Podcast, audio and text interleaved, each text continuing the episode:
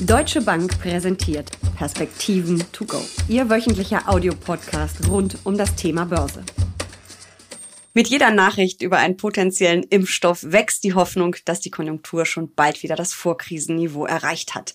Trotzdem dürfte die Geldpolitik der Zentralbanken rund um den Globus weiterhin expansiv bleiben. Noch hat das keine steigenden Inflationsraten zur Folge. Aber wie lange noch? Und welche Auswirkungen hat das für Aktien, Anleihen oder Gold? Darüber spreche ich heute nicht mit Uli Stephan, sondern mit Dirk Steffen, Leiter Kapitalmarktstrategie der Deutschen Bank. Dirk, für viele Deutsche ist die Inflation ein richtiges Schreckgespenst. Warum eigentlich? Ich finde das auch faszinierend. Ja, also die Zentralbanker heutzutage, angefangen mit Ben Bernanke, Draghi, Lagarde, Paul und so weiter, Kuroda wahrscheinlich, da kann man ja durchaus raushören, dass man sich Inflation wünscht. Man versucht sie seit Jahren irgendwie herbeizuzaubern und schafft es einfach nicht. Kaum geht man hier in Deutschland um und fragt die Leute, ist direkt Panik vor Inflation da? Und das ist schon faszinierend, finde ich, dieser Gegensatz. Und das hat natürlich auch historische Gründe. Da können wir gerne mal ein bisschen drüber reden, wenn du möchtest. Ja, wann hatten wir denn überhaupt das letzte Mal wirklich Inflation? Weil wir reden immer alle von dieser, oder die Notenbanker vor allem von diesen magischen zwei Prozent. Ich kann mich ehrlich gesagt auch nicht dran erinnern, dass wir da in den vergangenen Jahren auch nur ansatzweise in die Richtung gekommen sind. Und was ist denn eigentlich eine Inflation, die ich überhaupt richtig spüre als Anleger, als Mensch?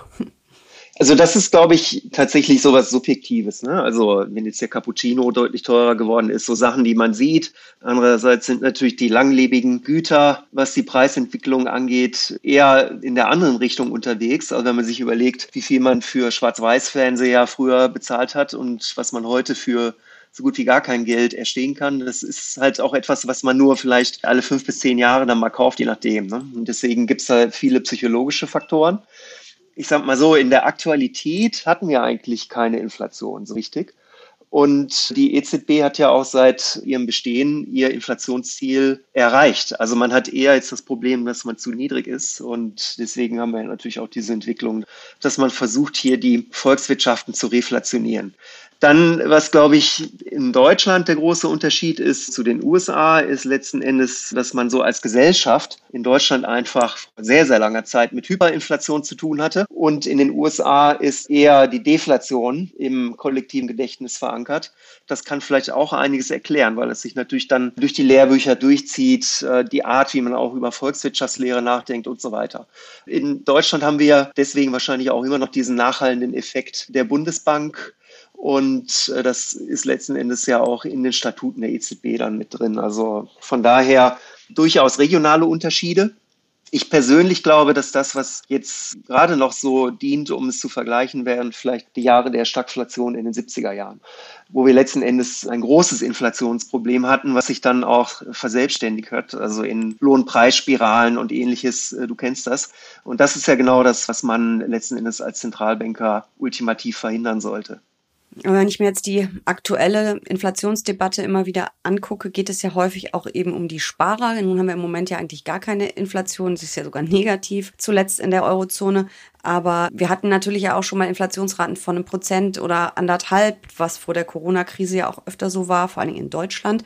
Dann habe ich einen negativen Realzins für Sparer. Das heißt, ich muss ja von der Rendite, von den Zinsen, die ich bekomme, noch eben meinen Kaufkraftverlust, weil nichts anderes ist ja die Inflation abziehen. Und dann bin ich ganz schnell eben im Negativbereich. Das heißt, ich verliere mit meinem Tagesgeld, Festgeld, Sparbuch richtig Geld. Und das ist langfristig ja eine Hausnummer. Ist das vielleicht auch das Inflationsgespenst, was wir nicht loswerden? Ja, gut, und das ist ja eins, was eben keine Panik verursacht. Das ist so dieser schleichende, reale Wertverlust, den wir haben. Und wenn der Markt da richtig liegt, es gibt ja auch Erwartungen über die zukünftige Inflation.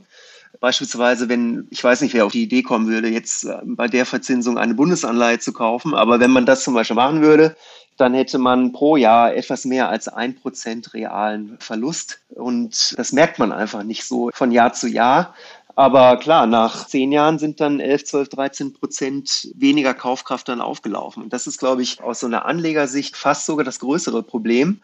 Gerade weil der Druck auch nicht so groß ist, da unbedingt mal jetzt dagegen anzugehen und was zu tun. Da gibt es ja Möglichkeiten.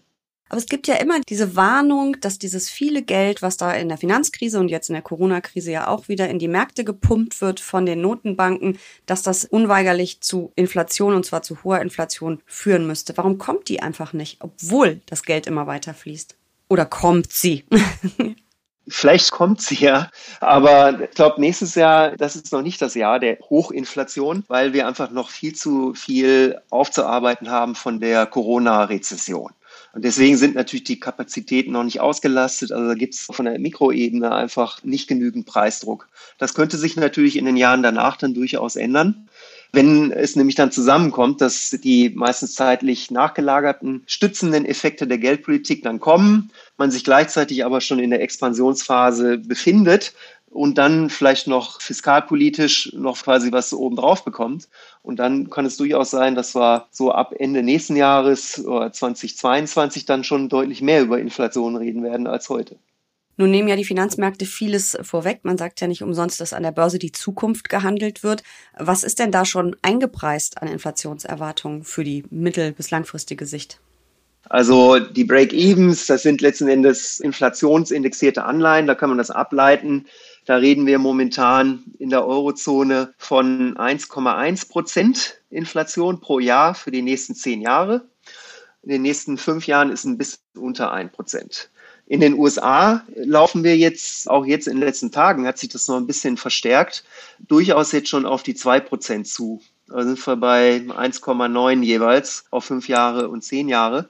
Also von daher ist so eine ich sag mal, gerade insbesondere in den USA, so ein ganz normales Inflationsniveau ist jetzt schon eingepreist für die nächsten zehn Jahre. Und wenn es eine Überraschung gibt, es kann ja auch sein, dass sie falsch liegen. Ja, ich gucke mir das ja schon ein bisschen länger an, also um genau zu sein, seit fast 20 Jahren, diese Märkte. Also es ist so, dass die Erwartungen der Marktteilnehmer sich sehr stark davon beeinflussen lassen, was heute bzw. gestern passiert ist. Und deswegen kann ein Anstieg der Inflation dazu führen, dass auch die Erwartungen für die nächsten Jahre dann teilweise deutlich ansteigen. Ein so ein Auslöser könnten jetzt die Ölpreise sein. Die sind ja, wie du weißt, um 30, 40 Prozent gestiegen innerhalb von drei, vier Wochen. Auch impfstoffgetrieben letzten Endes. Und da bekommt man dann in einem Jahr dann so Basiseffekte, wie man das nennt. Auf einmal stehen die Preise dann deutlich höher im Jahresvergleich und auch die Inflation zieht dann an. Das wäre eigentlich kein Problem, wenn sich nicht jeder dann daran anpassen würde und auch die Erwartungen für die nächsten Jahre anheben würde. Also von daher kann das schnell aus dem Ruder laufen und deswegen ist es auch, glaube ich, ziemlich gefährlich, diese Situation. Und deswegen sind die Notenbanker da, glaube ich, auch ziemlich drauf auf diesen Themen. Jetzt aktuell ist das Risiko, glaube ich, noch begrenzt. Deswegen steht man da noch ziemlich stark auf dem Gaspedal. Aber wenn es jetzt zu dieser Überraschung kommen würde, was würde das für die einzelnen Anlageklassen bedeuten? Gucken wir uns vielleicht Anleihen erstmal an. Wie würden die reagieren? Das ist ja dann, glaube ich, das Einfachste bei den Anlageklassen, weil letzten Endes dann die Zinsen, die nominalen Zinsen steigen werden, sei es jetzt durch die Inflationserwartungen oder auch teilweise steigende Realzinsen. Und dann hat man schlicht Kursverluste. Das ist dann üblicherweise stärker ausgeprägt bei Staatsanleihen, weil man da ja dieses Kreditausfallrisiko dann nicht hat. Also Unternehmensanleihen können da wahrscheinlich noch ein bisschen besser damit umgehen als die Staatsanleihen. Deswegen ist die Frage, ob man in diesem Bereich überhaupt noch Kursgewinne oder überhaupt noch einen Anlagefolg erzielen kann. Und das ist dann wahrscheinlich maximal bei Tipps, also bei inflationsindexierten Anleihen dann der Fall. Das heißt, ich sollte da vielleicht dann auch mal über Gewinnmitnahmen nachdenken, wenn ich auch der Meinung bin, dass die Inflation merklich ansteigen wird. Mhm. Wie sieht's bei Aktien aus? Wie würden die reagieren? Die sollten mit einem Inflationsniveau von zwei bis drei Prozent üblicherweise sehr gut umgehen können. Ja, also das hat zumindest die Vergangenheit gezeigt und wir glauben, dass das auch ein Stück weit so weitergeht. Also letzten Endes ist es ja eine reale Anlageklasse und die Gewinnentwicklung ist ja nun mal nominal dann und deswegen hat man hier auch ein natürliches Absicherungselement mit dabei bei der Aktienanlage aus meiner Sicht.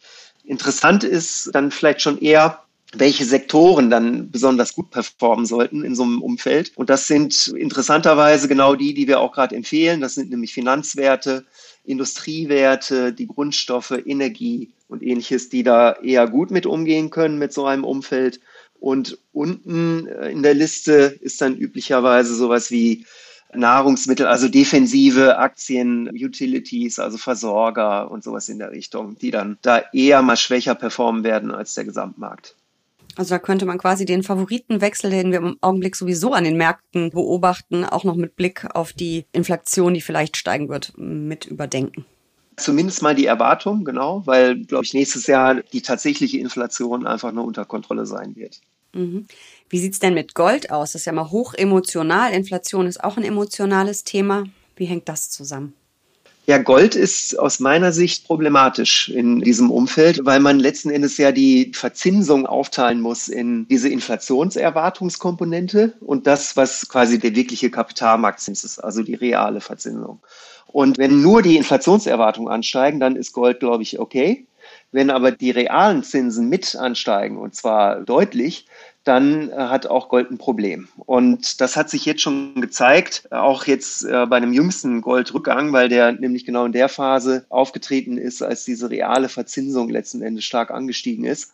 Und da steht letzten Endes dahinter, dass mehr Konjunkturoptimismus reinkommt. Also sprichwörtlich, die Welt wird nicht untergehen nächstes Jahr dann brauchen wir natürlich auch nicht so viel Gold im Portfolio. Deswegen ist, glaube ich, Gold immer noch in den nächsten Quartalen eher schwierig, was das Marktumfeld angeht. Wenn ich mir diese ganze Gemengelage anschaue, wie wichtig sind denn für mich als Privatanlegerin überhaupt diese Inflationserwartungen? Oder kann ich die vielleicht ein bisschen außen vor lassen und sagen, das machen meine Fondsmanager für mich, ich muss da gar nicht so genau hingucken oder Augen zu und durch? Wie geht man da als Privatanleger mit um? Ja, also das finden wir natürlich gut. Ne? Also einfach delegieren, ruhig schlafen ähm, und so weiter und sich um die wichtigen Dinge des Lebens kümmern. Also ich glaube, es ist tatsächlich da angesagt, das ein bisschen ruhiger sich anzuschauen, dieses Thema. Wir glauben ja auch nicht, dass die Inflation jetzt irgendwie auf 5, 6, 7 Prozent hier drastisch ansteigen wird. Aber das, was wir vorhin thematisiert hatten, dieser schleichende Wertverlust ist halt das Problem. Und deswegen müssten wahrscheinlich doch viele darüber nachdenken, ob man nicht entweder überhaupt mal an die Kapitalmärkte geht, beziehungsweise dass man auch dann einfach sagt, gut, die Aktienanlage hat natürlich viele unangenehme Eigenschaften, sprich ist sehr schwankungsanfällig, äh, Verlustgefahr und so weiter. Aber langfristig kommt man da wahrscheinlich doch nicht drum herum, aus unserer Sicht. Es ist also eher ein Thema für die Sparer als für die Investoren. Aber es ist auf jeden Fall ein spannendes Thema. Und damit herzlichen Dank für diese Perspektiven. To go. Gerne, vielen Dank.